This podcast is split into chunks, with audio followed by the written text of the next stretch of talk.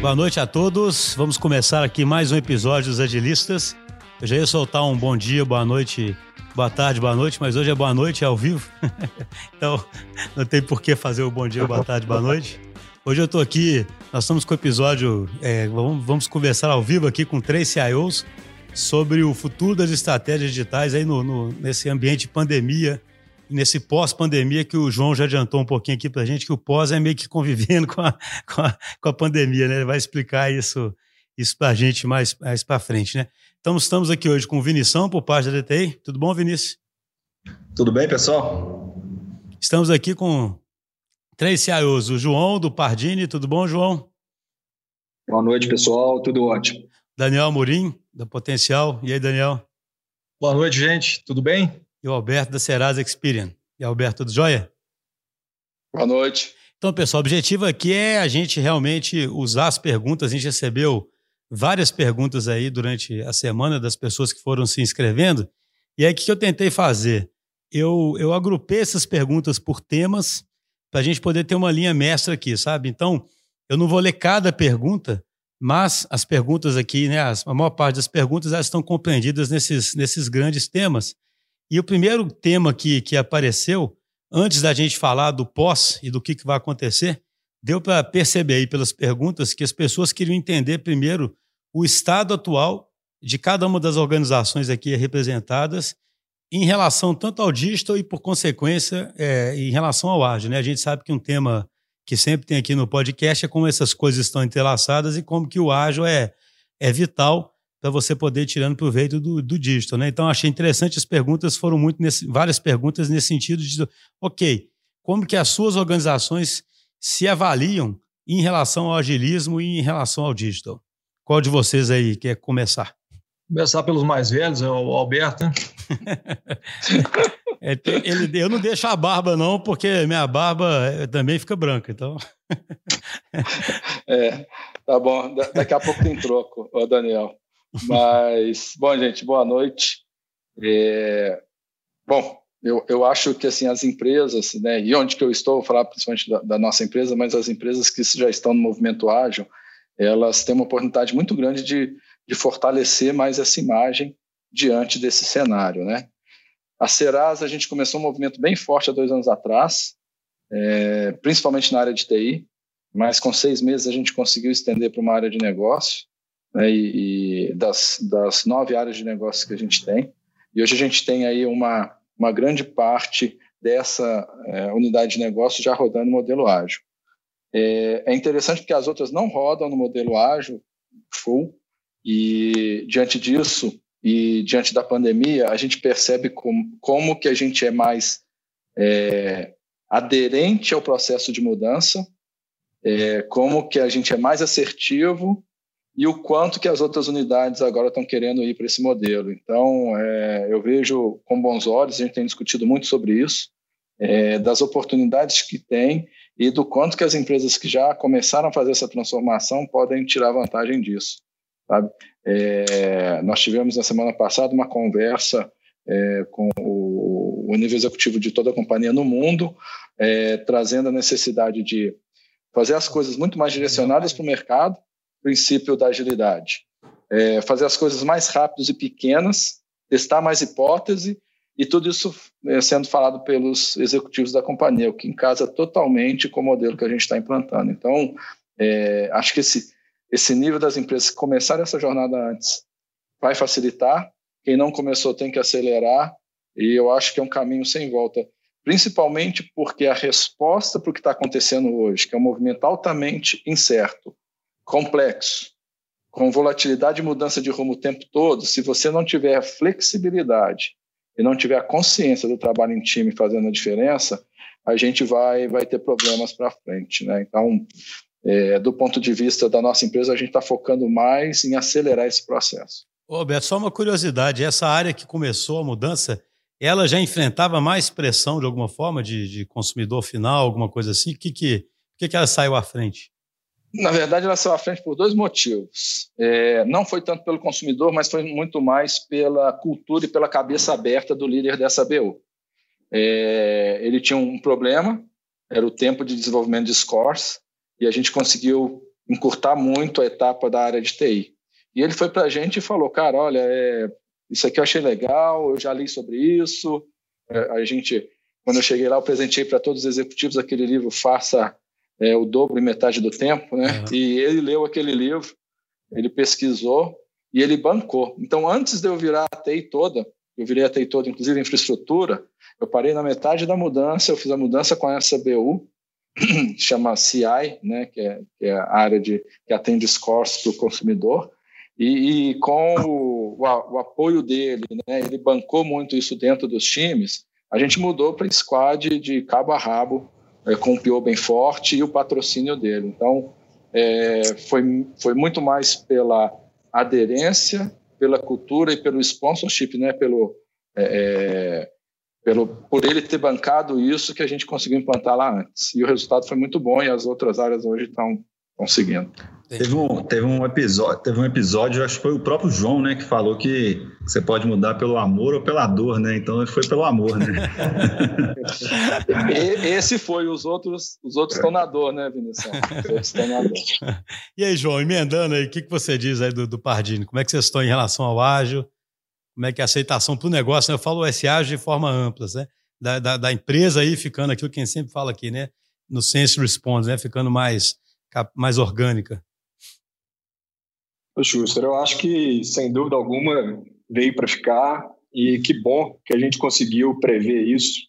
Também um movimento mais forte nesse ano de dois anos para cá, como o Serasa. E se a gente for observar bem o, o dia a dia nosso, né, pós, pós-pandemia, a gente vai notar várias correlações com a filosofia de métodos ágeis, né? E o que me chama mais atenção é, a gente não pode planejar mais do que 15 dias, mais do que uma semana. Isso que está me chamando muito a atenção, não sei se vocês já pensaram nisso. E aí, a velha história do escopo grande, planejamento de seis meses, de um ano, vamos ter um produto daqui a seis meses, ou seja, vai justamente, bate justamente com o momento que a gente está passando. Então, é, provavelmente você vai citar isso mais para frente, né? Se esse advento favorece ou desfavorece, eu acho que não tenha dúvida nenhuma que favorece. A gente está fazendo planejamentos praticamente semanais, é, replanejando, é, pivotando, é, comunicando, tendo times especialistas. Enfim, eu acho que isso veio muito a calhar e quem já estava pre mais preparado para essa mudança está colhendo os frutos de uma maneira muito mais rápida, muito mais eficiente, sabe? E só para fechar essa minha primeira participação, olha que interessante, né? Um case nosso lá que, fruto de, de, de trabalho e de, de, novos métodos e best practices de trabalho, é, a gente conseguiu, com o Squad, que já estava dedicado para o assunto, né?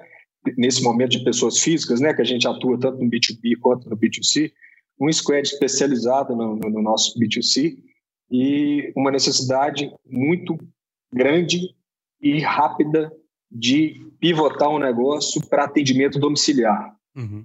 E a gente, né, em função de evitar os contatos, enfim, isso tudo que a gente já sabe. E olha que interessante, a gente conseguiu, o time conseguiu, em dois dias, foi sábado e domingo. Em, em dois dias, na segunda-feira, a gente já criou uma plataforma no ar com agendamento de drive-thru para exames de Covid, agendamento em casa domiciliar para coleta para Covid, agendamento para vacina da gripe, né? A gente aproveitou que a vacina da gripe também é bastante útil, né? Uhum. E teleconsulta. A teleconsulta foi liberada pelo, pela, pela, pelo Ministério durante essa crise. Então, a gente, num, em um final de semana, em função muito dessa nova cultura da TI, mas também da companhia, porque já tem dois anos que isso vem correndo, ou seja, teve um efeito positivo em toda a companhia, em toda a cultura da companhia, e a área de pessoas, de gente, gestão, nos ajudou muito nessa venda interna. Ou seja, em dois dias a gente conseguiu gerar uma receita nova, que é uma das coisas que a gente pode falar aqui, de preocupações atuais, né? além da manutenção do negócio, é como gerar dinheiro novo. A gente vai precisar pensar nisso. Sim. Então, em dois dias, eu te dou esse exemplo aí que a gente conseguiu velozmente dar uma resposta para o mercado, dar, dar uma resposta para os acionistas. E numa segunda-feira, o nosso cliente já, já tinha quatro opções de serviço que ele não tinha numa sexta-feira. Então, foi bem legal isso. Isso é curiosíssimo, né? Porque em tempos normais, alguém ia falar, ia, ia complicar para caramba essa solução, né? Ia botar um tanto de restrição, não pode entrar assim, não pode entrar assado. Se entrar assim, o cliente não vai aceitar, e etc.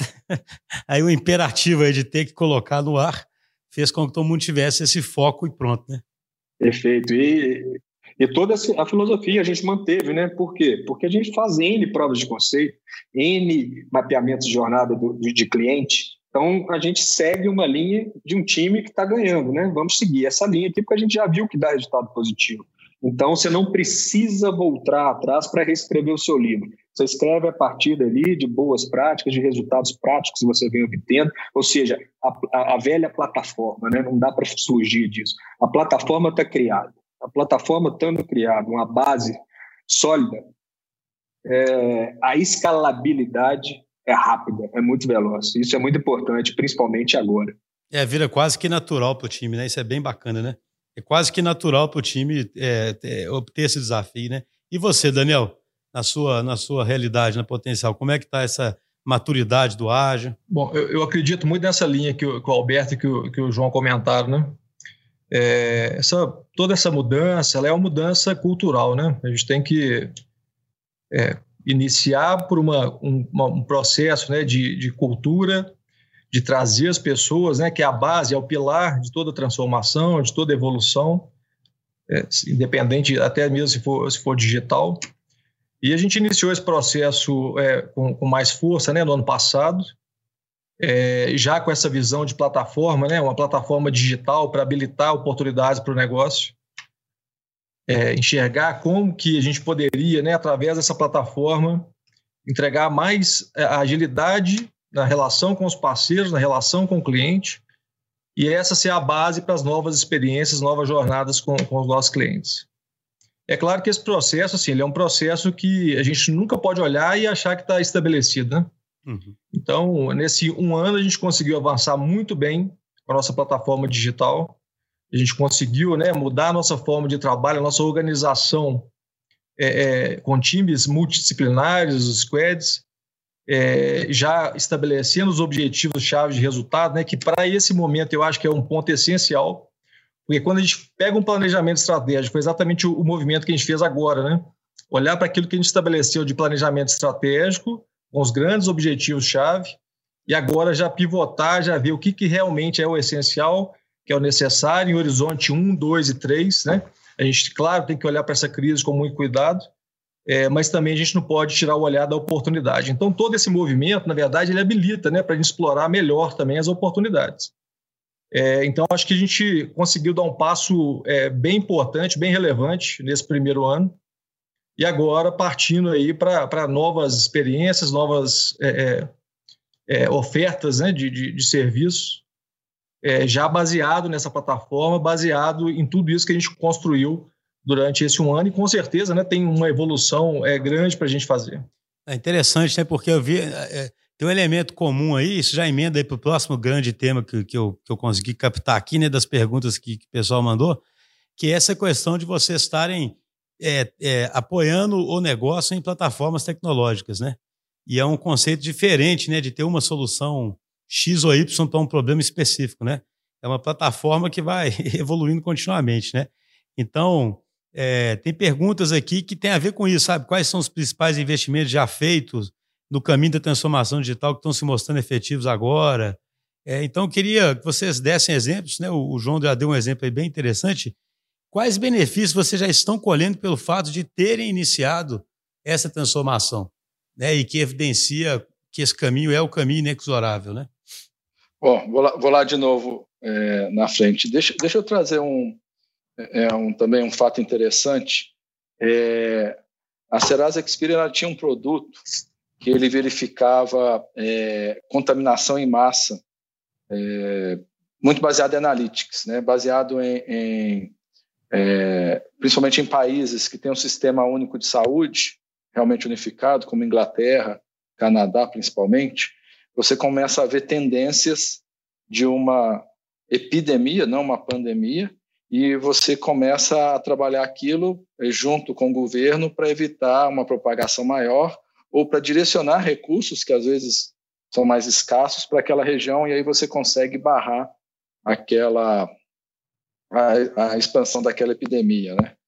É, a gente tinha isso no Data Lab é, da Ásia e a gente importou isso para o Brasil e usando metodologia ágil, mas principalmente colaboração, nós trouxemos é, cientistas de dados da USP, a gente buscou mais algumas empresas que trabalhavam com isso e a gente criou um modelo que não só barrava a epidemia, mas em São Paulo e, e já está no estado do Alagoas, já está é, no Ceará, Alagoas, Manaus, Pernambuco, é, São Paulo e vai para os outros estados. A gente consegue, por bairros, detectar quais são os bairros que têm mais possibilidade de ter Covid, o que a gente chama de bairros exportadores, e os bairros que são importadores da doença. E com isso, você pode fazer uma segmentação do, público, né, ir num supermercado, não nesse bairro e no outro, ou você pode direcionar horas de compras caso isso se propague.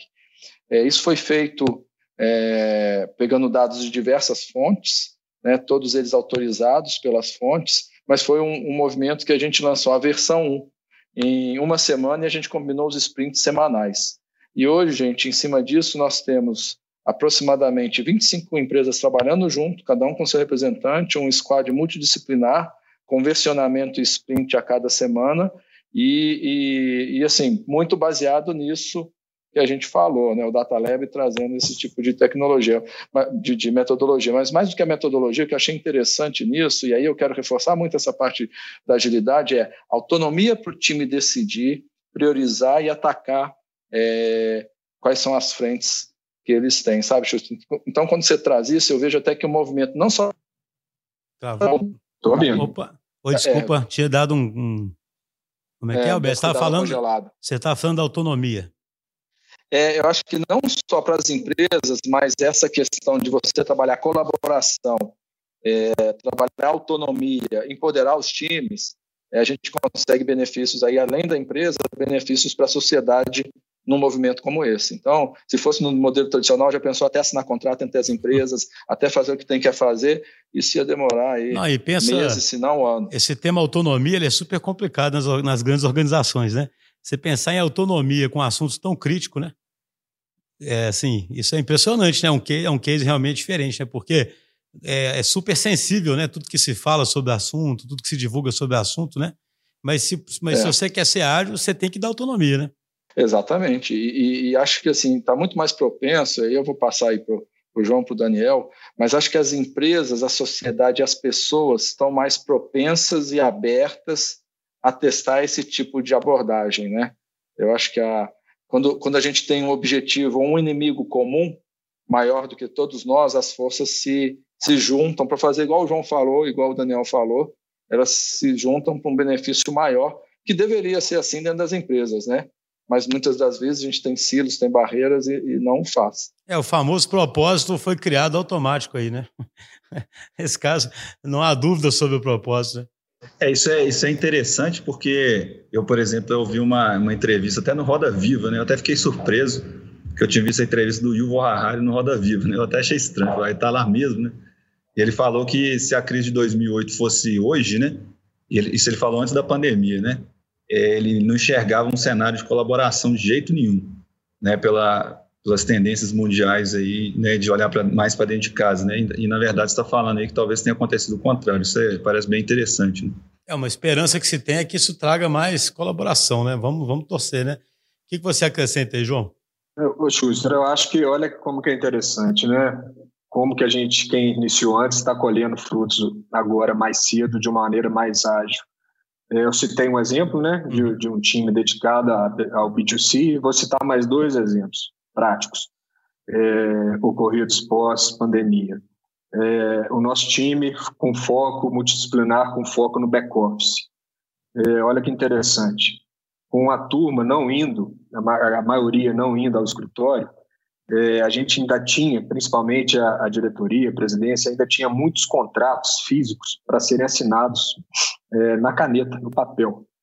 E olha como que é rápido esse processo, né? Depois que a cultura chega e realmente é, desembarca na companhia, é, a gente mapeou isso numa velocidade muito grande e posso dizer que depois de não, não foram dois dias, mas posso dizer que depois de dez dias, é, toda, toda a diretoria, todos os gestores hoje assinam digitalmente toda a documentação, sabe? Então, olha como que era impensado fazer isso pouco tempo atrás, né? Não, temos que vir a segurança, não, não acredito, ah, mas é complicado, tem que ter um token. Ou, ou seja, essas coisas estão mudando muito rápido, sabe? Essa agilidade veio como necessidade de sobrevivência mesmo. E mais um exemplo para mim que é muito é muito claro hoje que eu observo, a gente vem trabalhando em duas frentes aí. É, todos sabem a dificuldade de se fazer testes, né? Uhum. Tem uma carência muito grande de insumos hoje no mundo, não é no Brasil, é no mundo, é, em relação aos insumos e para fazer os testes tradicionais. Então a gente está indo numa linha B ali, num plano B, tentando estudos via inteligência artificial e via analytics para correlações entre exames de imagem, de raio-x, de, de tórax e tomografia e hemograma, que é um simples exame de sangue.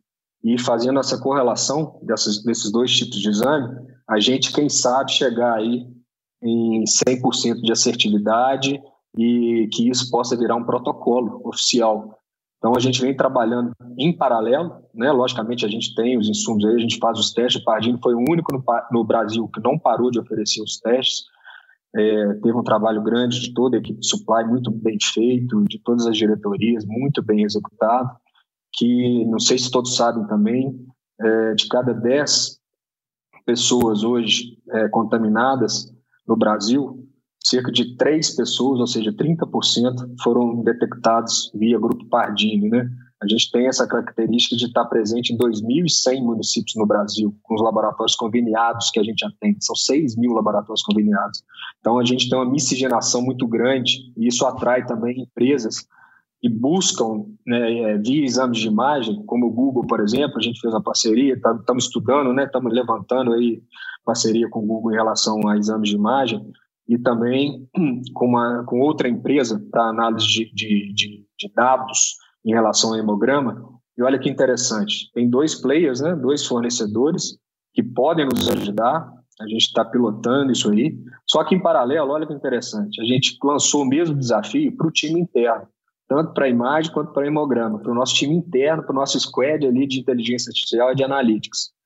E olha que interessante, né? Grandes players, esses fornecedores que eu citei, mundiais, o nosso time interno, o nosso squad interno de, inteligência artificial e de analytics trouxeram os primeiros resultados e até agora a gente não, não teve os primeiros resultados de, desses outros players. Ou seja, mostra realmente que, que, que traz resultado, traz resultado prático. E essa maturidade obtida depois já de 24 meses está provando isso. Ou seja, isso vai se tornar e já se tornou condição de sobrevivência, na, na minha opinião. Nossa, muito interessante. Eu acho legal esses exemplos porque eles, eles mostram o tanto que isso é real, né? que isso é possível. Né? Porque ainda, ainda. Eu acho que não tem tanta gente cética mais não da transformação digital, mas ainda tem, né? É, pessoas que acham, ah, isso aí é viagem, né? Você está falando de reconhecimento de imagem, de, de, de, de, E os dois exemplos que vocês deram têm a ver com isso, né? Então é. Eu acho que é para mostrar para quem ainda é cético que não, não tem motivo mais para ceticismo, não, né?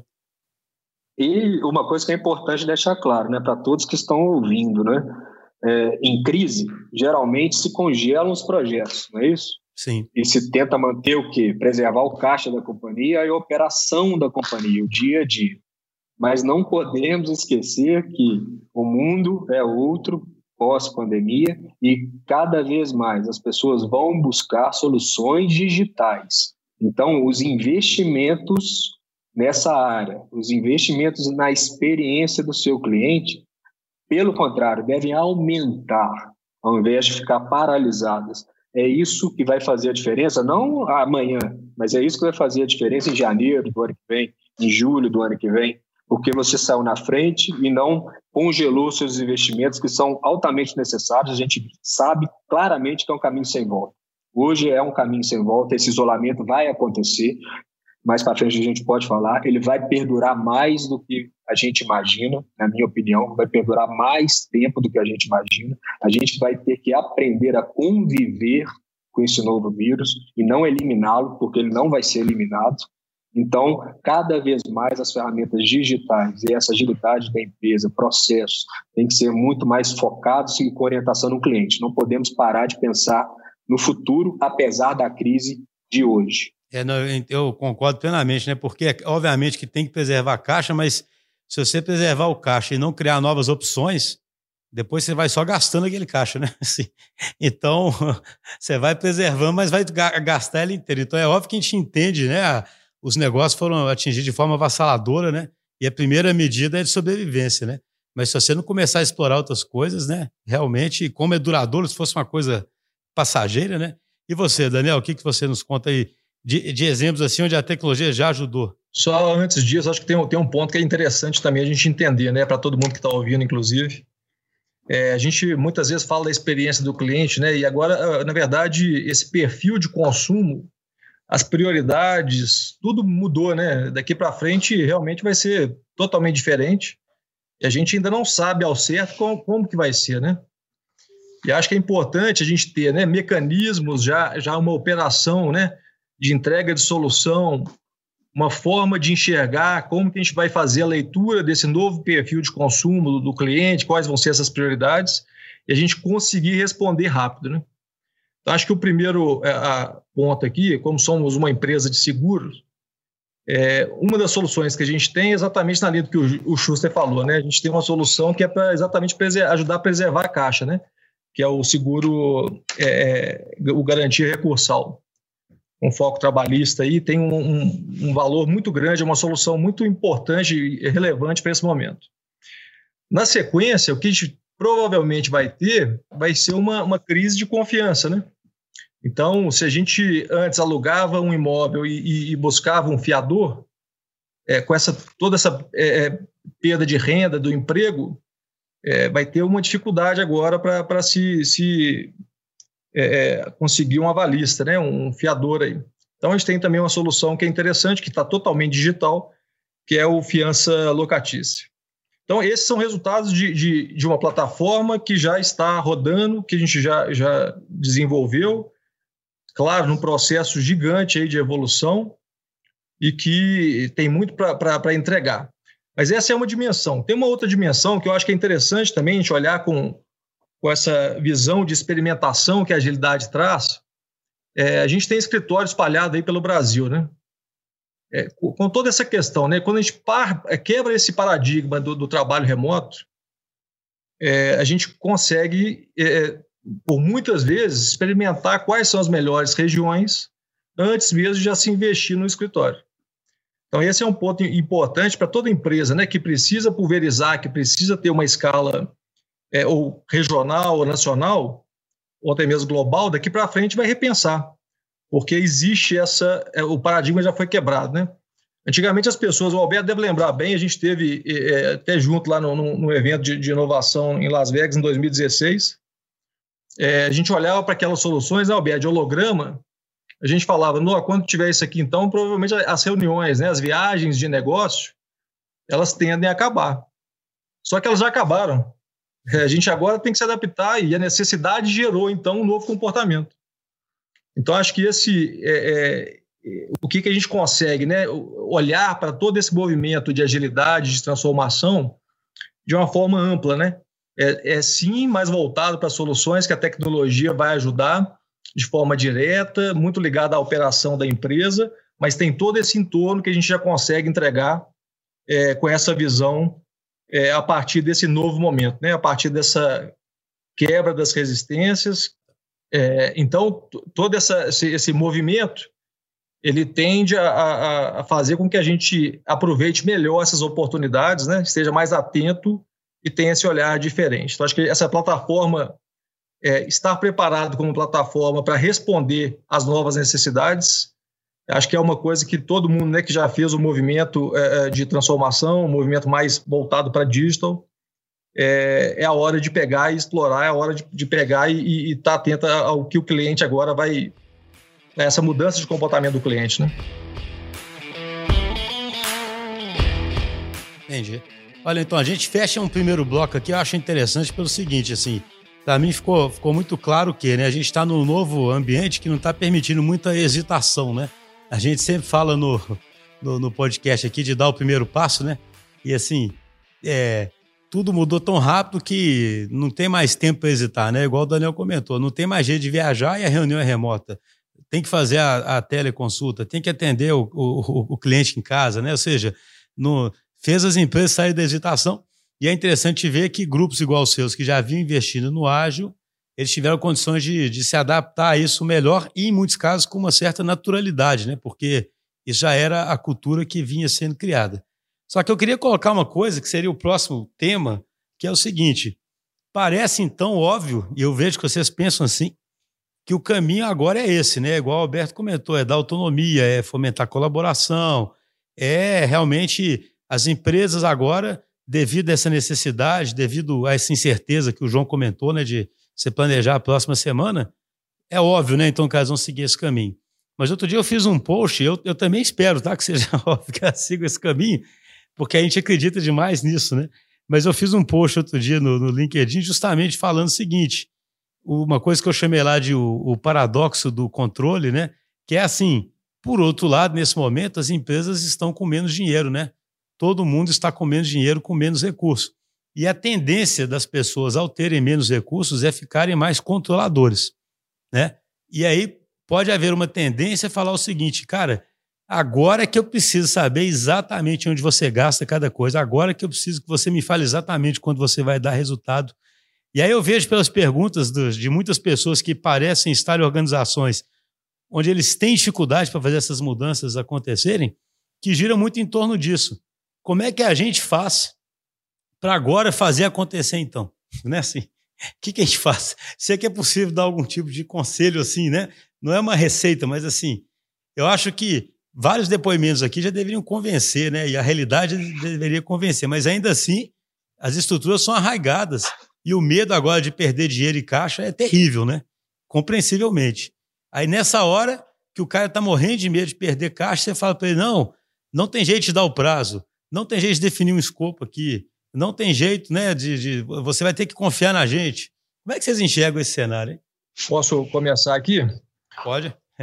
eu, eu acho, Chussi, que esse, esse, esse movimento ele é natural, né? Esse, a partir do momento né, que a gente tem uma necessidade de preservação de caixa, é o movimento inicial é ter controle. E a gente aqui também, a gente tem que entender que esse, isso faz parte, né? É, mas é claro né, que quando a gente já tem uma orientação estratégica, né, se a gente ficar atento à crise, é claro que a gente vai fazer uma leitura aí também melhor das oportunidades. Então, quando a gente tem um alinhamento da, da estratégia com objetivos claros, e a gente, mesmo com esse controle, a gente consegue avaliar, revisitar esses objetivos, e aí, a partir dali, né, dessa, desse, é, é, dessa revisão, a gente realinhar a empresa, a gente consegue engajar, a gente consegue fazer esse movimento de forma sinérgica. E aí, assim, acho que é, a alta liderança, de forma geral, tem um papel muito importante nesse sentido, que é, ao mesmo tempo, né, que a gente tem que ter uma comunicação muito clara com, com, com a equipe, é, a gente tem que ter uma comunicação clara do ponto de vista da realidade, porque a realidade não é não são flores, né? Está aí e, e, como a gente estava falando aqui, é, a gente não sabe quanto tempo vai durar. Essa é, é, é, é, a única certeza que a gente já tem, né? Que não tem definição nenhuma. Então, nesse momento de incerteza, de instabilidade, o controle faz parte. Mas se a gente se alinha, né? Vai para a estratégia, pega os objetivos, revisa e tem já a mente, é, o mindset já voltado para pivotar, né? O que, que eu tenho, então, de ação de curto prazo que vai me ajudar nesse momento de, de, de crise, momento que eu estou passando pela crise? O que, que eu posso fazer com uma visão de médio prazo né, que é o pós-crise, e de longo prazo, que são ações mais estruturantes. É, eu acho que se a gente tivesse olhar é, entendendo que é normal o comportamento, mas a gente não pode se apegar a ele, porque senão a gente perde as oportunidades. Então é momento de, de revisitar e, e buscar, assim, essa colaboração, essa sinergia que, que todos nós já, já comentamos aqui, né? É, não, é, é, é interessante porque eu, eu, insisto nisso, né? O, nessa hora que a pessoa mais quer controlar, é a hora que você mais pede confiança, né? E, e na verdade, aquela máxima até do Lean Startup, né, de que o, o maior desperdício que tem de não aprender rápido, né? Eu diria que ela é mais válida ainda nesse ambiente, né? Não é mesmo, João? Esse ambiente que você diz que não planeja nem não planeja mais do que uma semana. Tem inclusive uma pergunta aqui exatamente sobre isso, né? Como como viver nesse ambiente onde você planeja com menos de uma semana ou duas semanas? É, para mim, a resposta é ser ágil, né? Não tem outra saída. E voltando à sua pergunta inicial, Schuster, é, isso aí é uma questão de negociação com todos os seus stakeholders. Então, acho que o pontapé inicial para tudo isso aí se chama confiança. E confiança interpessoal e confiança com seus pares, com a diretoria, com seu time, confiança da sua companhia, confiança do conselho de administração. E essa confiança se dá através de conhecimento. Você mostrando conhecimento de causa, conhecimento técnico, mais conhecimento gerencial, habilidades interpessoais, comunicação, você ganha a confiança da companhia tendo essa companhia, é te dado esse crédito e com esse crédito você vai trazer o quê? Resultado. Então, para mim, fecha nesse ciclo de confiança, conhecimento, resultado. E aí, não vale só para o agilismo, não, não, não vale para tudo. Com confiança, conhecimento resultado, você vai conseguir que as coisas realmente aconteçam e que você consiga passar para um próximo step de maturidade em qualquer tipo de assunto que seja. Então, mas tem que ter uma predisposição do C-Level a fazer isso, né? Porque outra coisa que eu tenho comentado nesses dias, né? A capa da, da HBR desse é, por bimestre, né? De maio e junho, é, ela, ela fala uma coisa que é até óbvia, mas que muitas vezes não é praticada, né? Ela fala o seguinte: olha, a empresa, para ficar ágil, não basta ela ter vários times ágeis, mas não ter uma, um, uma liderança ágil. Mas a liderança ágil que ele fala é o quê? Uma liderança que atua sistemicamente para garantir as melhores condições para que os times fiquem ágeis. E aí você vê exemplo ali de CEO que está participando de ritos ágeis. O que seria inimaginável, né? Numa estrutura tradicional, você pensar que um CEO pensa que ele vai entrar numa reunião diária, por exemplo. Você concorda que tem que ter essa predisposição para começar a dar esse voto de confiança? Que é uma pergunta várias perguntas aqui circulam em torno do CEO, sabe? É, é, parece que o pessoal quer que a gente conclame os CEOs aqui a, a, a participar desse movimento. Mas, Schuster, eu acho que o, o, mundo está levando os CEOs a enxergarem isso. Eu acho que está sendo um caminho quase que natural isso. Então, é, qualquer, qualquer banca de estudo que você volte a estudar, que você volte a, a entender o que está acontecendo, você vai observar boas, boas práticas em relação a isso. Então, é quase que inexorável chegar nesse ponto. E eu volto lá, né, né o Daniel comentou aí sobre um podcast que eu, que eu realizei. Se isso não vem através de conhecimento de antecipação, de visão, né, são pessoas altamente inteligentes. Não são presidentes de companhia, presidentes de conselho à toa. Não é à toa. Eles conseguem ter essa sensibilidade.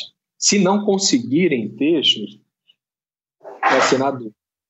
Vai ser na dor, porque o mercado vai mostrar para ele que está acontecendo alguma coisa diferente, que ele pode ter perdido o bonde da história. Uhum. Então, eu ainda deixo aí, eu ainda confio nisso, de que realmente, se não for no aprendizado, no conhecimento, no estudo, é, vai ser perdendo mercado, vai ser perdendo receita.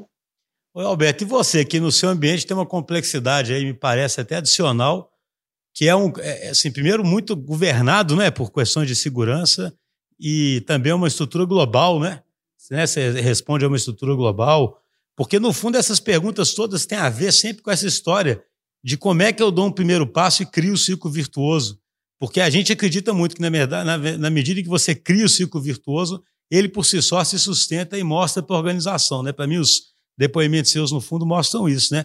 Mas as pessoas parecem que ficam assim, mas como é que eu dou esse primeiro passo? Como é que eu, eu tenho que dar sorte de estar no lugar que as pessoas me deixam dar esse passo? Ou eu tenho que fazer, entendeu? Eu, eu queria responder essa pergunta com três partes. Tá? Uma completando o que o João falou, uma outra questionando de quem é a responsabilidade, se é do CEO ou é nossa, e uma terceira é, é, talvez seja uma reflexão que eu queria compartilhar com vocês, tá? Então eu só queria completar o que o João falou, e o seguinte, e para mim é, é, é, nesse momento é, é muito importante falar isso. Resultado gera credibilidade. Credibilidade te gera oportunidade de fazer de novo e crescer de novo na espiral ascendente. Então, assim, eu assino 100% do que o João falou. Eu só acho que as pessoas que estão perguntando aqui sobre os CEOs estão colocando na mão de outras pessoas um trabalho que é deles. E aí eu vou entrar no que eu quero falar da gente não passar para o outro. E vou usar um termo da moda que é o seguinte: a gente pode hackear e ser um hacker do bem esse modelo. Entendeu? Então, se, eu, se aí eu te pede um processo, você pode fazer várias coisas. Eu tenho até no finalzinho, vou dar uma receitinha de bolo aqui que eu recomendo, que eu acho que quase sempre dá certo. Né? E aí o que você pode fazer? O seu CIO te pediu uma coisa, você leva aquela coisa que ele pediu, mas de uma maneira diferente. Ou você leva aquela coisa que ele te pediu e uma outra feita de outra maneira. E tem o diálogo com ele, tá vendo que você me pediu é assim, desse jeito, mas tem isso. E aí entra na terceira parte da, da resposta que eu queria falar com vocês, que é o seguinte, gente, é, acho que nunca a gente antes tinha pensado que no movimento ágil as empresas iam estar procurando lá nos porões os caras de tecnologia, porque a empresa queria ser ágil. Foi um movimento e parou e se estancou. Hoje, é, as empresas não estão procurando mais a gente no porão, porque a gente saiu do porão. A gente já está ali sentado na mesma sala que todo mundo, entendeu? E está lá para conversar. E se você não está conversando com o pessoal e mostrando o que está acontecendo aí no mundo, dentro da sua empresa, então, de novo, você está colocando o seu destino na mão do seu CEO. O CEO de espera, como Steve Jobs falava, né? Contratar gente boa, esperar que você diga para eles o que vai fazer, você está desperdiçando dinheiro. E aí entra essa terceira coisa que eu queria falar com vocês. Olha, tá cheio de notícia boa no mercado e notícia ruim. Fomente para o seu CEO isso. Como que se faz coisas boas, ao exemplo do João, exemplo do Daniel, tem vários outros exemplos. E exemplos de que não estão dando certo. Eu participo de um outro movimento, chama Estímulo 2020, também é sem fins lucrativos, é, várias pessoas se reuniram para dar apoio a empresas, é, pequenas e médias empresas. Em três semanas nós lançamos tudo, captamos dinheiro, está aí o pessoal entrar. Estímulo 2020. Pequena e média empresa recebe fluxo de caixa. Entregou a cadeia toda.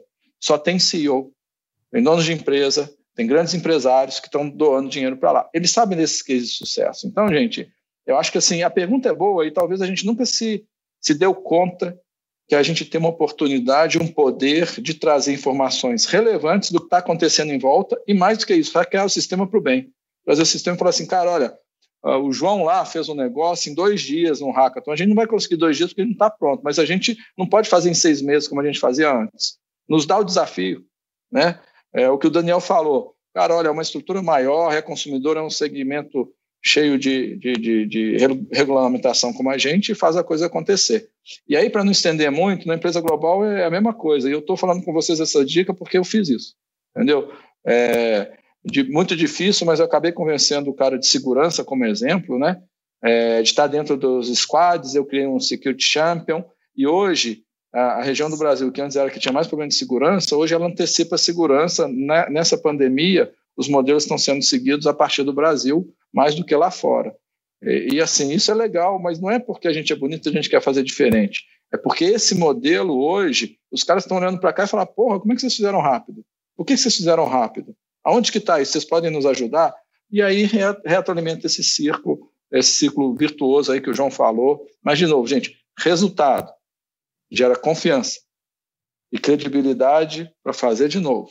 Começa pequeno, não vai bancar aí desenvolver um RP grande, não. Também vamos ser inteligentes, né, gente? Mas pega uma coisa pequena, como o João falou, mostra o valor, e, e aí eu acho que o, o CEO está procurando na empresa quem são os aliados para fazer essa mudança, porque muitas das vezes eles não sabem.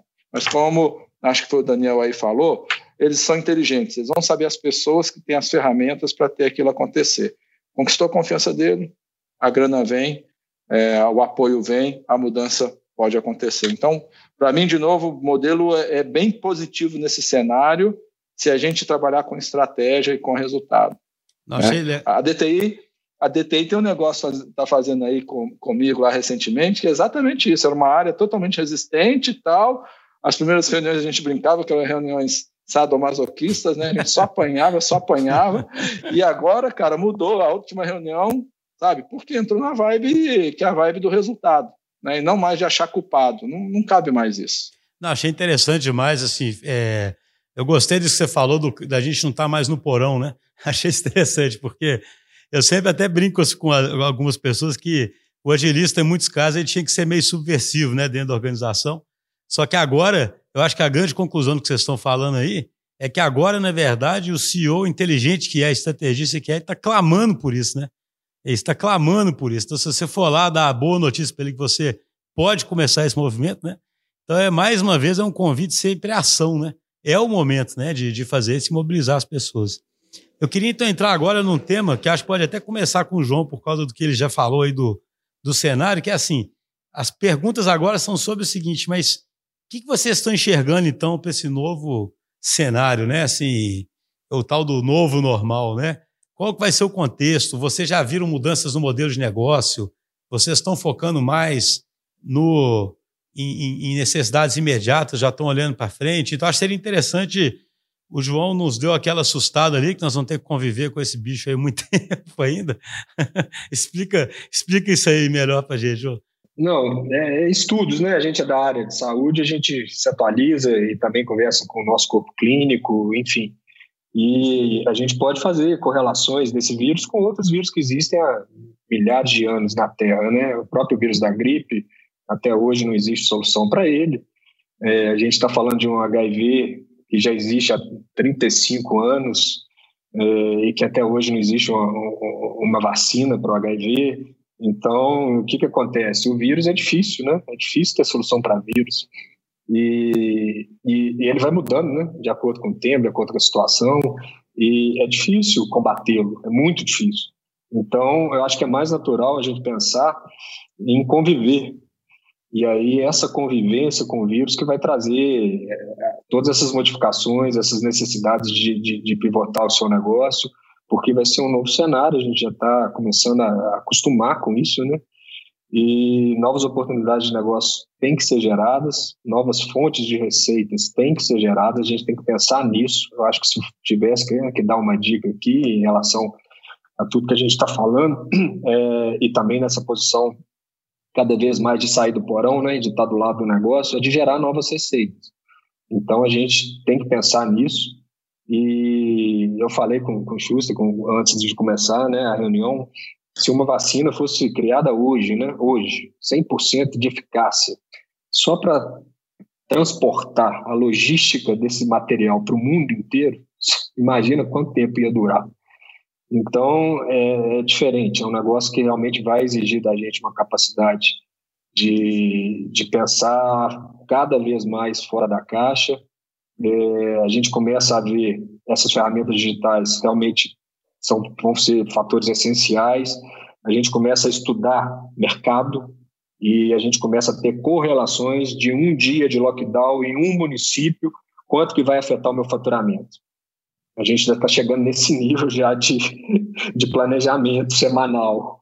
Ou seja, um lockdown em uma cidade vai me gerar o que de receita a menos? Uma cidade, lockdown de um dia. E de lockdown de dois dias? E se o lockdown for de cinco dias?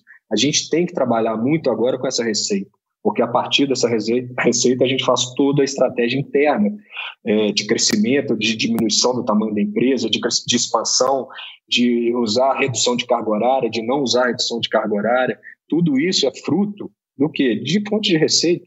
É, no final do dia, o caixa tem que estar positivo.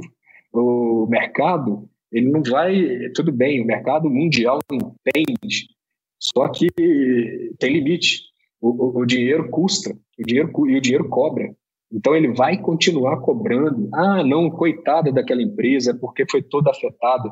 Não tem espaço no negócio para isso. Não existe o coitadinho. Ou ele se reinventa, né? ou ele chora ou ele vende lenço. Então a gente tem que ter é, essa, essa, essa percepção.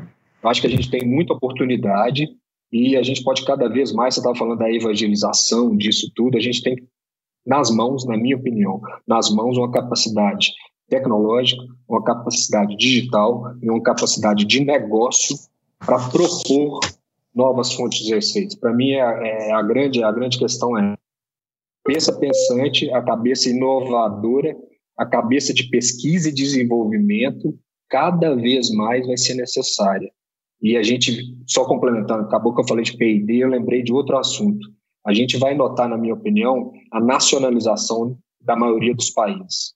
É, a gente já começa a ver países aí, é, nações fechando um pouco a economia. Eu acho que isso pode acontecer, sabe? A gente não tem bola de cristal, mas a gente vê alguma tendência de um protecionismo. E nesse protecionismo, a gente vai ter que voltar a investir. Aí o Brasil, na minha opinião, sai muito atrás. A gente vai ter que voltar a investir em pesquisa e desenvolvimento. E isso pode ser também um sucesso ou fracasso no futuro para as para as, nações, em primeiro lugar para as nações, e consequentemente para as, companhias. Ou seja, só para você está dizendo então o seguinte, né? Claro, dentro do que é possível dizer agora, que é, é como a, mesmo que haja uma vacina, ou ela vai demorar, ou vai, vai ser difícil distribuir, né? E imunizar a população toda. A imunidade de rebanho também deve demorar a acontecer, né? Então a verdade é que nós vamos nos acostumar com uma realidade de ficar menos móvel mesmo, menos mobilidade e tendo que periodicamente fazer esses movimentos, né? De tranca, abre, tranca, abre. É meio um cenário assim, né? Exatamente, justo. Por isso que essa antecipação desse nosso estudo de prever receita, sabe? O que que lockdown em um município gera de receita a menos para minha organização?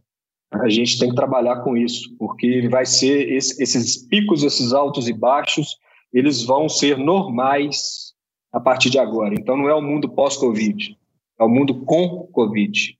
Entendi. Essa frase é interessante. E você, Alberto, o que, você observa? O que, vocês no negócio seus observam de, de tendência e sobre esse novo normal, né? O que, vocês estão. O que, que muda na forma como vocês agem? Antes de te responder, Xuxa, eu e o, e, o, e o, João, a gente tem conversado em outras lives, eu concordo com ele que a tendência dos países é de tentar se fechar.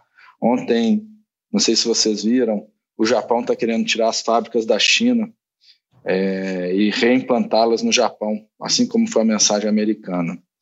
É uma tendência muito nesse sentido e, e talvez por causa da é, é um caminho errado, né? Porque a China está escondendo, está tendo um movimento de esconder, as outras empresas vão tirar. Então, de novo, para mim, a crise vai ter confiança entre países. Mas eu não acredito que esse é o movimento futuro, porque ele vai contra a colaboração. É, é, é, a pergunta que eu deixo aqui, e, e, eu e o João, a gente, acho que a gente tem convergência no pensamento, e, e, acho que temos também o mesmo desejo aqui, seria muito melhor que todas as bases de dados de todos os países tivessem uma correlação. E aí, esse modelo que o João falou, qualquer outro modelo de cientista seria muito mais assertivo. Se os países e se é, a entidade que possivelmente a OMS fizesse isso, a gente estaria muito mais próximo de achar correlações e achar junto soluções para isso. Então, o movimento de se fechar cada vez mais vai fazer com que a gente esteja distante do que a gente acredita, né?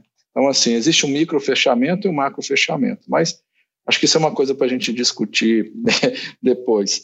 É, mas sim, é, é, um movimento que talvez aconteça até por causa de características é, socioeconômicas principalmente políticas, né?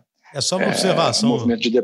Só uma observação sobre isso, né, Alberto? Realmente é. Eu sempre comento isso, né? Parece que o ser humano só sabe viver nos extremos, né?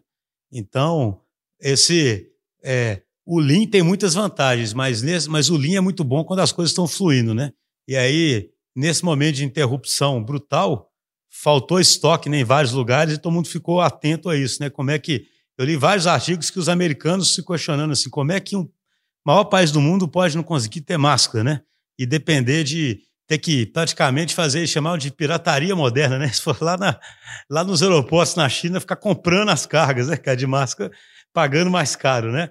Aí, só que é curioso que uma resposta é que talvez algumas coisas você tem que ter um buffer dentro do seu país, né? Mas será que é fechar o país inteiro? e perder a colaboração e as vantagens comparativas, né? Ou seja, é um equilíbrio, né? Só que parece que o ser humano ele só consegue ficar, né, cara? Ou não. É a história da complexidade, viver meio na ambiguidade, né? Saber que tem um tanto de vantagem nisso e que tem umas desvantagens, né? E que agora talvez seja a hora de tirar a lição dessa desvantagem, né?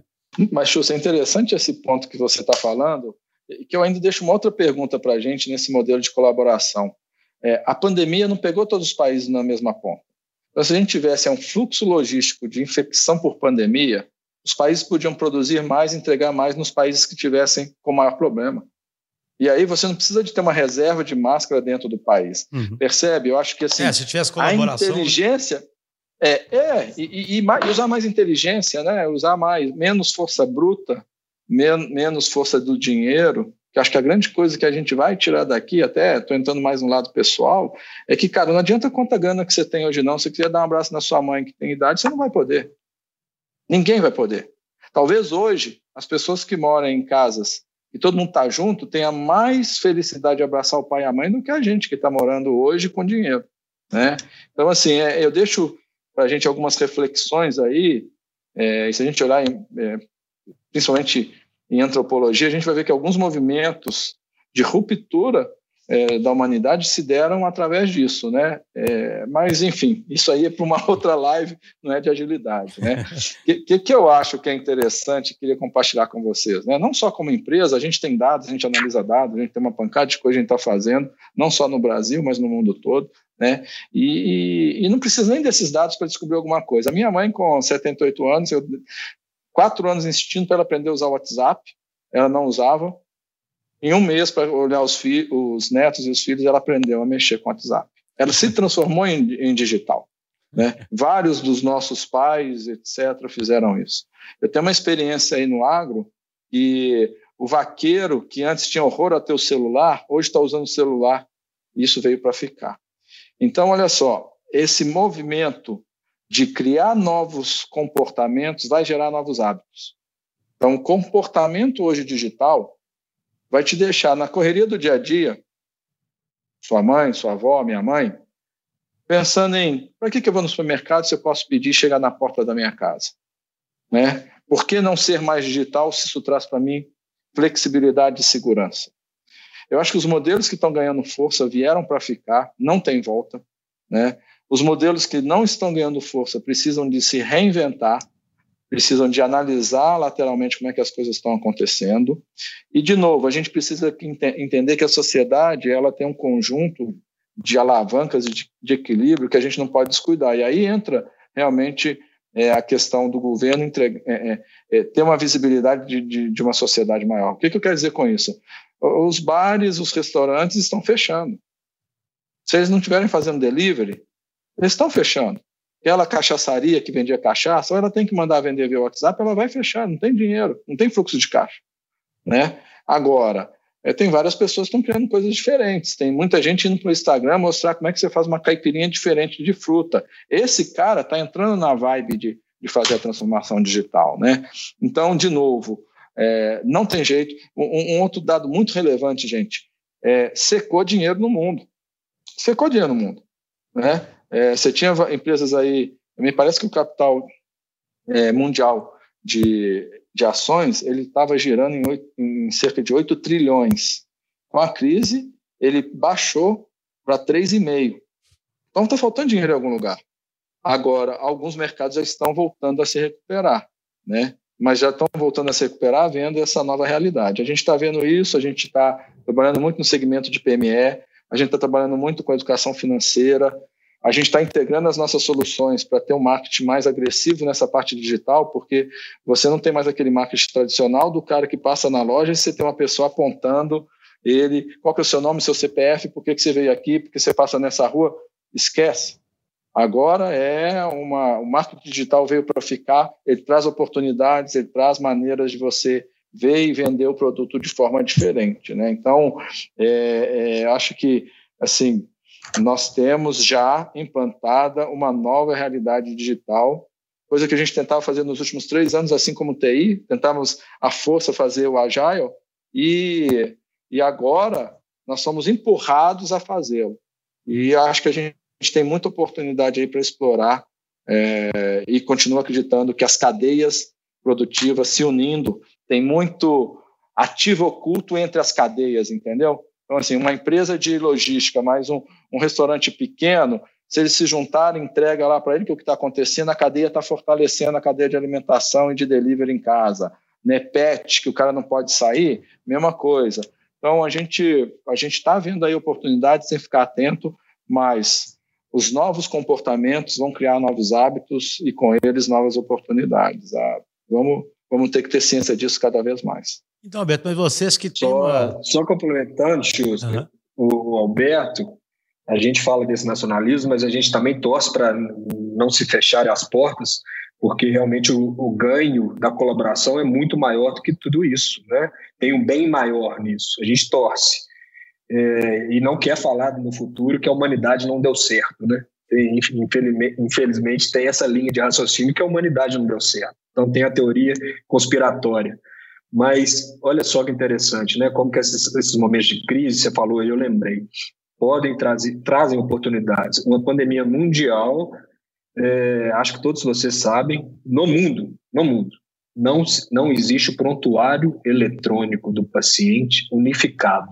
Não sei se você sabe disso. Impressionante. Cada organização de saúde, cada hospital, cada clínica tem o dado seu, tem o dado do paciente e guarda aqui debaixo do braço e não libera para ninguém. Isso é um exemplo clássico do que a gente está falando, de falta de colaboração. Porque no momento desse de pandemia, a gente vê quão bom seria se esses dados fossem, logicamente, é um dado do paciente, mas que se ele liberasse, a gente já pensando na Lei Geral de Proteção de Dados, se esse liberasse, se ele liberasse isso e tiver uma plataforma única, uma base de dados única, com todo o histórico de saúde desse paciente, imagina a redução do custo saúde no Brasil, Imagina a medicina personalizada começando a acontecer, porque você teria dados fidedignos daquele paciente, de dados históricos dele, você trataria melhor esse paciente com menor custo, com melhor qualidade, com maior, com melhor desfecho clínico. Então, é, a gente está falando de compartilhamento, mas ao mesmo tempo, de compartilhamento e colaboração, mas ao mesmo tempo, nem no Brasil, os hospitais trocam informações entre eles sabe? Mas quem sabe, esse momento de crise, isso gere realmente um clique e fala, gente, não, não faz sentido. Ou a relação vai ser ganha-ganha, ou vai ser perde-perde. A cadeia tem que ganhar, sabe? A gente torce, Alberto. Tomara que a gente. Eu, eu sei que você é um eterno otimista e eu tento te seguir nesse ponto aí. Mas só um comentário. Outro dia, uma coisa, é, pelo menos do ponto de vista da ciência, achei interessante. Falou que, tradicionalmente, os estudos científicos aí de biologia e medicina, eles, para serem divulgados, só era divulgado depois que tinha o peer review, sabe? Porque eles têm um. Né, esse é o contrário do que acontece em física e outras áreas. E que nesse momento agora, o pessoal está soltando os estudos em algumas. algumas que, aliás, até tem um problema nisso, paradoxo, que gera um tanto de notícia, né? O cara pega o primeiro estudo que ele acha que comprova a teoria dele e já joga ali na. Mas, por outro lado, está fomentando absurdamente a colaboração, porque ah, é, esse antigamente é engraçado, né? Há três meses atrás. O cara, para poder botar um estudo na revista, ele ia demorar, ia ter que ter revisão de pares por seis meses.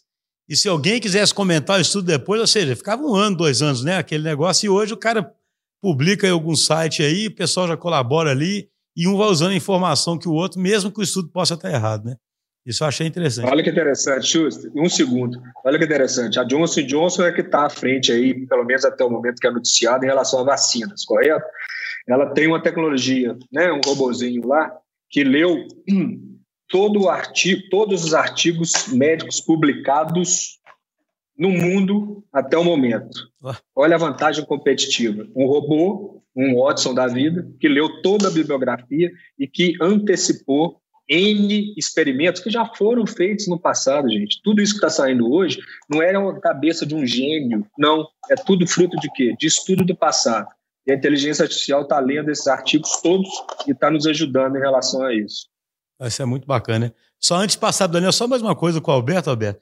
Vocês têm uma visão bem boa do mercado em geral, né? E aí você falou aí do novo normal, uma coisa que eu não sei nem se tem jeito de responder isso, mas é uma coisa que eu acho que é preocupante ouvir que aparece aqui também, é o tanto que o setor de serviço é impactado, né? Porque desde o turismo, o serviço, assim, o, o, Brasil virou um país muito de serviço, né? A indústria diminuiu o, o, a participação dela na, na, na, economia, como em vários lugares do mundo, e serviço está muito ligado à aglomeração, né? Assim, é restaurante, é show, é jogo, né? É competição, etc, etc, né? É, e aí eu fico pensando, primeiro, as pessoas têm que se adaptar, mas como é que faz? E a gente não pode criar espaço também para alguns monopólios. Eu falo assim, porque agora também negócios de delivery ou negócios remotos, você abre mais espaço para mais dominação, né? Do que quando você, você, você, tem que chegar ali e o restaurante não cabe mais gente, você vai no outro, né? Assim, só uma. É, aproveitando uma pergunta aqui, uma, uma preocupação forte que eu tenho, sabe? Como é que fica esse setor, né? O, o Schuster, é, dentro do setor de serviço, a gente tem várias, é, várias atividades distintas, né?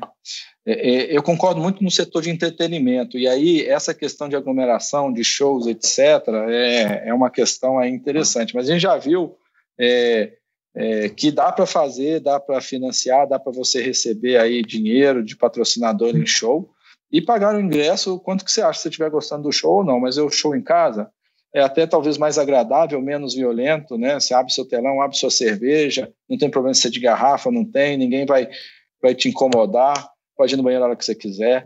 Então, assim, de novo, tem oportunidades. Concordo com você que a parte de entretenimento e turismo, principalmente, caiu assustadoramente.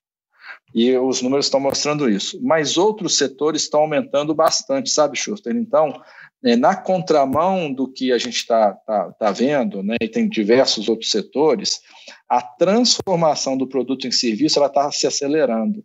E aí ela continua mantendo as margens para as empresas que estão fazendo isso. Né? É, outro ponto relevante que você trouxe é, é a possibilidade de entrar é, grandes cartéis é, segmentados, mas a capilaridade ainda é muito grande do Brasil e você pode regionalizar. A gente tem operação em São Carlos e São Carlos não tem esses grandes sistemas aí que a gente está falando de delivery, nenhum deles.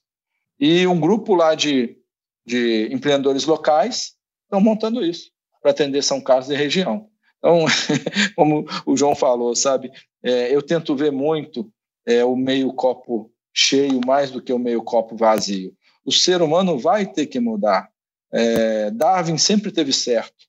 Não adianta ser o mais forte, vai ter que ser o que tem capacidade de se adaptar e de a, através de inteligência, de parceria, de colaboração, fazer essa coisa mudar e evoluir, né? Eu ainda acredito muito que o mundo nosso é de abundância e não de escassez. E se a gente tiver essa mentalidade aí, como o João falou, a gente constrói muito mais sabe? É, sem, sem acúmulo excessivo, mas a gente constrói muito mais. Então, deixa, deixa o Daniel falar aí, que eu tenho certeza que tem umas, umas ideias boas aí, mas daria para a gente bater mais um monte de papo, porque a gente tem aí dados e números que comprovam que a área de serviço, tirando é, turismo principalmente, é, entretenimento, ela está crescendo e que empresas e lojas que eram físicas estão se transformando em lojas virtuais, com 70% da venda hoje virtual, é, com um custo muito menor, o que está trazendo um resultado final para a empresa no mesmo patamar de lucratividade, tá? Mas, Daniel, você que trabalha aí no, B, no B2B também, é, como é que tá? Desculpa, viu, Schuster? Não, mas tá aqui. outro dia eu conversei com o Daniel e o Daniel estava me contando umas coisas interessantes aí. Acho que seria bom ver ele também. É, eu, eu, acho que isso que o João e o, Alberto comentaram, acho que é, que é bem interessante, que daqui para frente tem uma tendência né, de, de uma regionalização também. É, e acho que tem uma grande oportunidade aí né, de colaboração local, aquele comércio pequeno, se associar a uma rede de entrega, acho que tem, tem uma grande oportunidade aí. E é claro que a tecnologia já está aí, está disponível para viabilizar isso. Né? É um outro ponto também que eu acho que é, que é interessante, né? O Alberto falou, deu o exemplo da, da mãe dele com o WhatsApp, né? É, e, e, eu passei pela mesma situação, né? É, com, com meus pais. E acho que é, essa necessidade foi o grande propulsor aí, né? Daqui para frente é, é, isso que vai movimentar esse novo modelo, esse novo, essas novas experiências.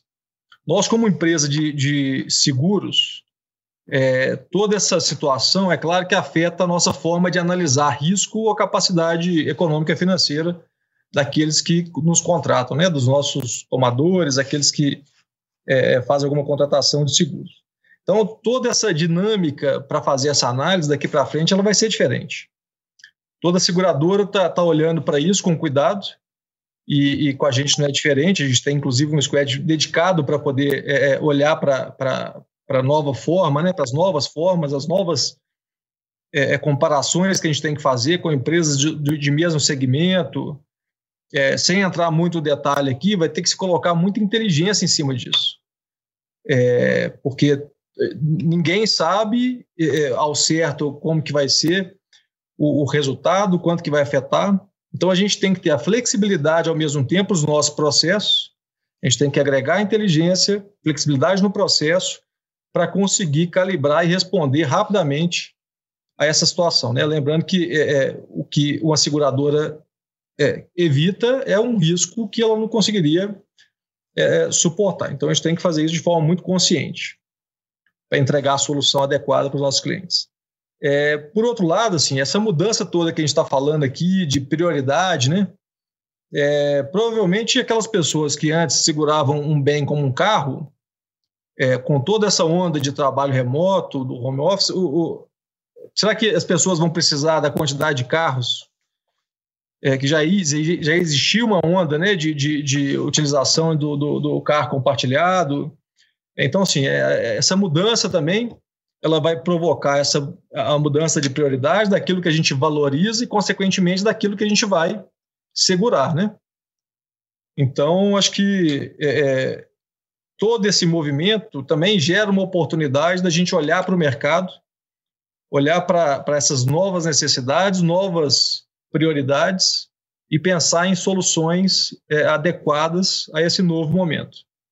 É, existe muito, muito estudo né, e muitas frentes já trabalhando com uma visão, inclusive, de seguros mais voltados para o social, considerando, inclusive, que é, é, o emprego, né, a forma de contratação do trabalho, ela vai mudar. É, a gente já tem observado isso, né, o fracionamento das horas ao invés de eu tra trabalhar para uma empresa, eu posso trabalhar como, pra, com uma função em uma empresa e ter o meu, meu próprio negócio. Então, assim, essa dinâmica mudando, a gente muda também é, como que a gente pode ofertar soluções, é, inclusive para tirar só da iniciativa, né, do, do, do, só do Estado, só do governo, e trazer para a iniciativa privada algumas soluções que ajudem o mercado, né, ajudem o cliente é, no final das contas aí. Então, acho que toda essa, tudo isso que a gente está falando, né, é, esse novo normal, ele vai levar, consequentemente, a uma mudança é, é, radical dos modelos de negócio. Não é só oferta, é de modelos de negócio mesmo. É, esse movimento de colaboração ele vai ser muito maior e, na minha visão, ele tende a ser mais regionalizado é, até em função né, de toda essa questão de, de, de contaminação, se uma região está mais é, é, livre da contaminação, se ela se manter é, local, ela se mantém em segurança. Então, tem todo esse movimento, um cuidado dentro dessa crise sanitária aí que, que é, é, vai mudar, então, essa, essa dinâmica. Mas acho que o grande ponto é esse, a gente, como empresa, né, para todos também que estão ouvindo a gente, a gente entender, né? Ah, tá. Como que vai afetar diretamente o nosso negócio? É, quais os cuidados que a gente tem que ter? E ficar de olho nessa questão da mudança de prioridade, de comportamento, de perfil de, de, de consumo, para repensar modelos, né? E buscar sempre esse, esse modelo de colaboração. Nesse, nesse momento, né, o que, que de, de caixa, de necessidade de caixa, né? Colaboração vai ser essencial para ganhar escala, para ganhar é, é, a força de, de, de, de, movimentação aí no mercado. Acho que é isso aí que. que Daniel, Daniel é, você falou aí da questão do produto imobiliário. É, eu li algumas coisas falando sobre hipóteses né, de migração, e tem a ver com o que você falou da regionalização, hipóteses pela questão do trabalho remoto, né, de, de talvez ter uma, uma desconcentração nas, nos grandes centros, né, e algumas pessoas começarem a ir para cidades menores e tal. Isso, é, vocês, vocês apostariam nisso? Vocês enxergam algum movimento nesse sentido? E isso impactaria o produto seus, né, de, Né, até olhando um pouco, o Roberto falou do, do copo cheio, né, isso pode provocar até um movimento também de, de, de, de facilitação de, de, distribuição de renda para outros lugares, né, pessoas com poder aquisitivo mais alto também é, migrariam para outras para cidades menores. Né? É, eu, eu, eu vejo, Vinícius, que tem o, o movimento de, de, de vários lados aí, né? Tem esse movimento, né? Claro que é, se, se, existe a, a, opção, né? E, e, o trabalho remoto ele habilita isso. De, de maior segurança no, no, no, local mais afastado dos grandes centros, esse movimento ele tende assim a acontecer.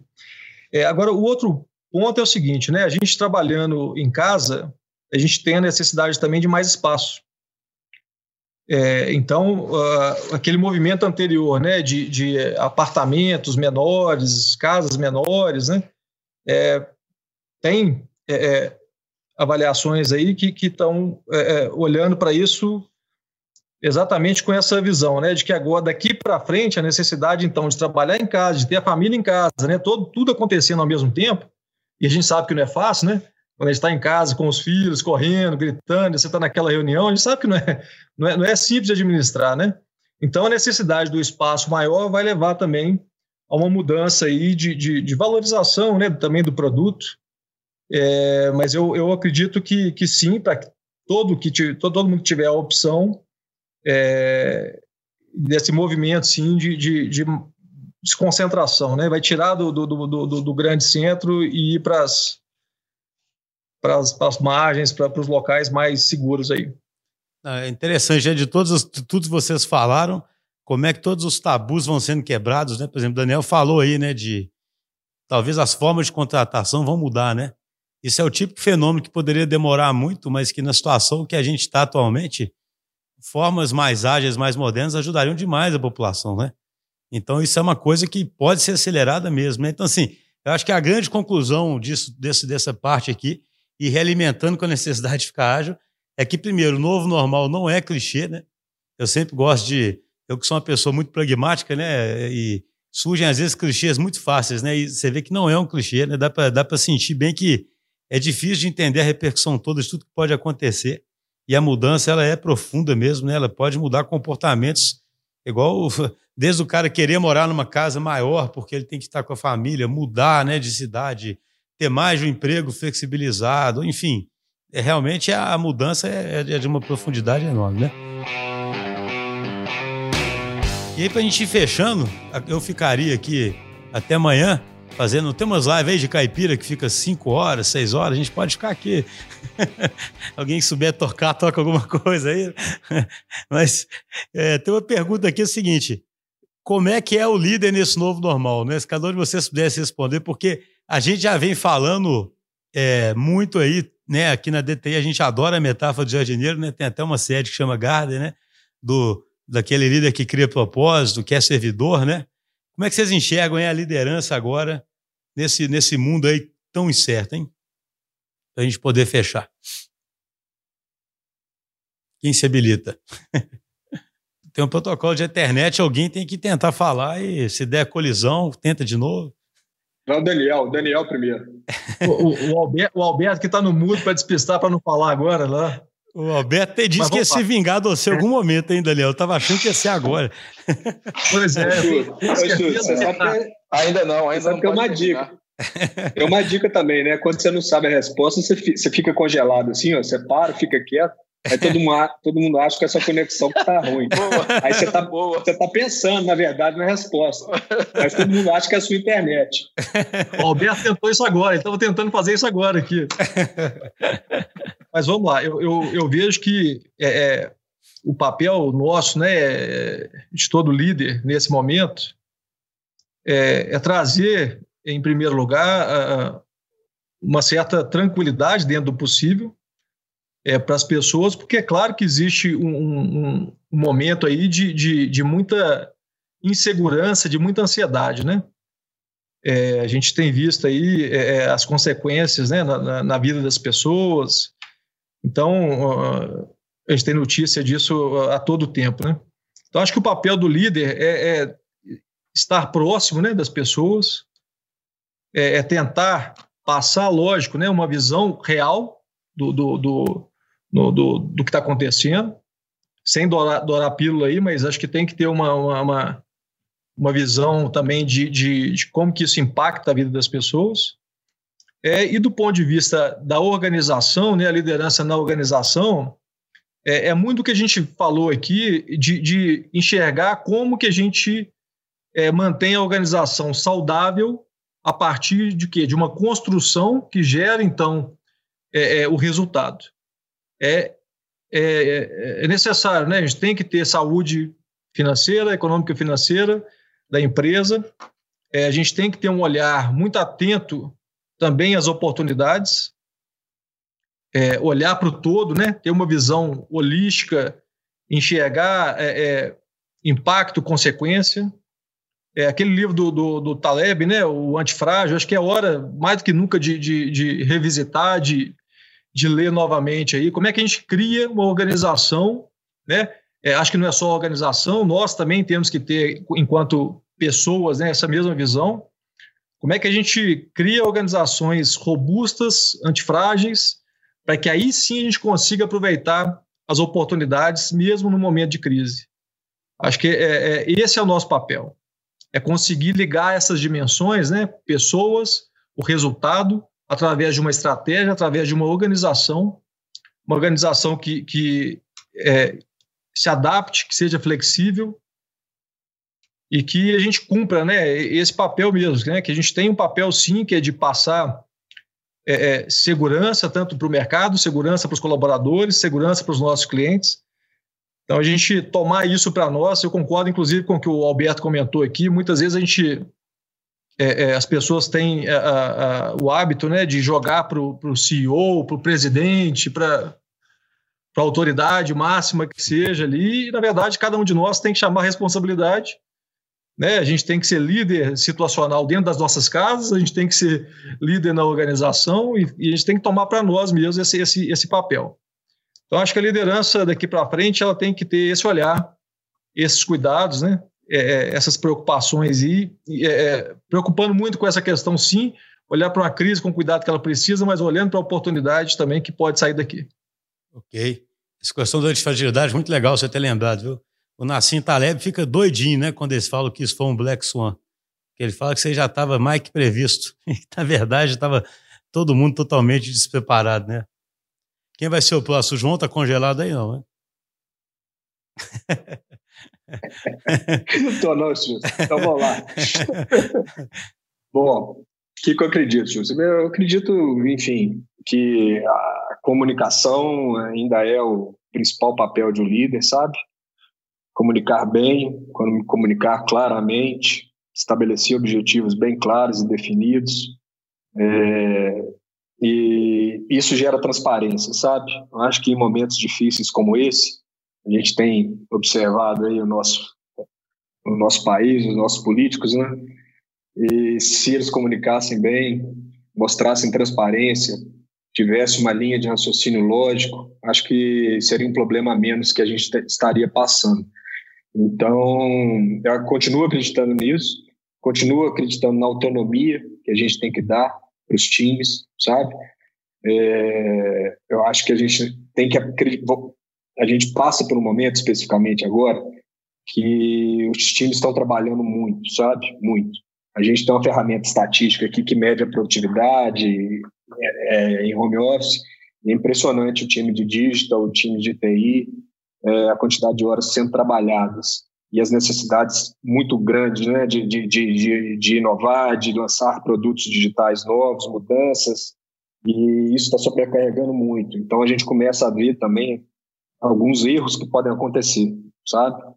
Então a gente tem que ter compreensão em relação a todo esse estresse. A gente está passando por um estresse emocional muito grande, todos nós.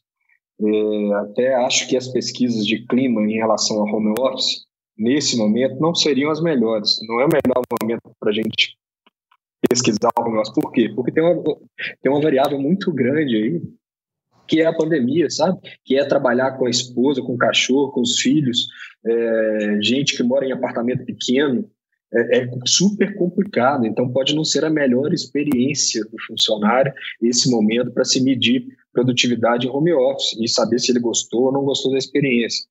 Então, a gente tem que ter consciência desse alto volume de trabalho, desse estresse que está sendo gerado, e nesse momento eu acho que tem que cuidar da saúde física e mental dos nossos colaboradores, sabe? A gente tem que ter essa paciência de entender o momento é, e, e, é um momento de abraçar, sabe? Eu acho que é um momento de abraçar, de não punir erro, pelo contrário, a pessoa está tentando e se esforçando entregar cada vez mais e mais com mudanças constantes. Então, nesse momento, eu acho que esse líder, cuidando da saúde física mental do seu time, é, abraçando mais o seu time, mesmo apesar das pressões, é, eu acho que seria o melhor caminho. E juntando com o método tradicional que eu acredito de comunicação, transparência e autonomia. Perfeito, ou seja, cuidar ficou mais importante que nunca, né? Nesse momento sensível, né? E você, Alberto?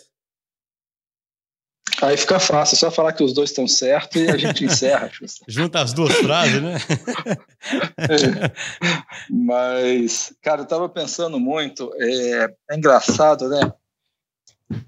E, de novo, é verdade que os dois falaram, mas eu fico, eu fico pensando aqui nos times. Então, primeiro, eu acho que o líder, mais do que nunca, ele tem que ser um líder de pessoas, né? Ele tem que cuidar do bem-estar dela, é, e todo mundo aqui deve ter casos, mas eu tenho casos na nossa empresa de uma pessoa que veio de um outro estado, que mora num quarto de uma pensão, não tem nem espaço de jeito para trabalhar e está lá. Então, é, apesar do digital, a gente tem que estar tá conectado, né? E o conectado não é só no trabalho, é no físico. Então, assim, a gente tem feito muito happy hour, a gente tem feito aí happy hour é, temático, né? Coloca Jornal Nacional no fundo e faz as brincadeiras, até para trazer uma leveza no ambiente de trabalho, que, como é, vocês falaram, ele está pesado. É, uma outra coisa que eu acho que tem que fazer, a gente tem que ser é, exatamente um estímulo para essa liderança situacional ela acontecer, né? É, eu, vejo, eu vejo muito claro aí, é, assim que começou a, a ter a pandemia, era uma questão de trabalhar no home office. Quem que era o líder naquele momento? Eram os caras de field service, eram os caras que iam conseguir disponibilizar a máquina, era o cara de segurança, Aquele foi o líder que fez diferença naquele momento. Vem para o momento de entrega, um momento onde a agilidade é, tem que trazer mais, a liderança vai passar para uma outra pessoa que é o responsável por fazer essas práticas ágeis e, e desenvolver outras ferramentas. Então, assim, eu vejo é, é, muito esse, essa coisa de uma maneira mais simples. Cuide das pessoas, valorize os comportamentos, dê autonomia, porque elas vão realizar um trabalho e você vai ficar surpreso com a qualidade do trabalho que eles trouxeram. E, e a gente tinha perguntado né, se, se tem um líder que a gente que eu, que eu penso assim nesse momento, cara, é, não. É, assim, acho que ninguém passou por isso que a gente está passando. É um jogo que não tem só um camisa 10, entendeu? Essa camisa vai passar de mão em mão, dentro da empresa e entre a cadeia onde a gente está inserido. Então, é, de novo, acho que a gente está diante de, de, de, novas chances, novas oportunidades, tem que saber reconhecer. E os líderes que se consideram líderes, por favor, não atrapalhem os times a se, a se adequar, porque achar que vai perder o poder, a, a triste notícia para eles é já perdemos, tá? É, já não tem mais isso e é o que tem que fazer agora é entender esse novo modelo de rede, é um modelo totalmente conectado, relacionado, ele faz a diferença, e não o modelo anterior que a gente tinha. É, não sei. Para mim é isso que veio à mente agora. Não, bacana demais. Eu sempre falo isso, né? É duro, às vezes, para certas estruturas tradicionais, onde você seguiu todo um caminho né, bem, bem claro de como, como atingir a liderança você ouvir que uma das principais mensagens é sair do caminho né, dos times. e, e, justamente porque as estruturas são diferentes e a autonomia requer isso. E o papel do líder é muito mais invisível mesmo, né? mais como um, um design organizacional ali, né? alguém que está conectando as coisas. Né? Pessoal, muito, eu queria agradecer demais aí pela presença de vocês três. Eu gostei muito, foi a minha primeira live, gostei muito. Inclusive, me orientaram que eu tenho que fazer igual o youtuber, tem que pedir, dê um, dê, dê, um like aí, né? Não sei se tem que fazer assim com a mão, dá um, dá um joinha, né? dá um, dá um joinha. Eu queria pedir para quem está assistindo, dá um like aí E queria realmente agradecer muito. Espero que quem tenha visto tenha, tenha gostado. E a gente pretende fazer outras lives. Um abraço aí para todos. Obrigado, Schuster. Boa noite a todos. Vamos em frente aí. Obrigado, pessoal. Boa noite. Abração. Valeu. Tchau.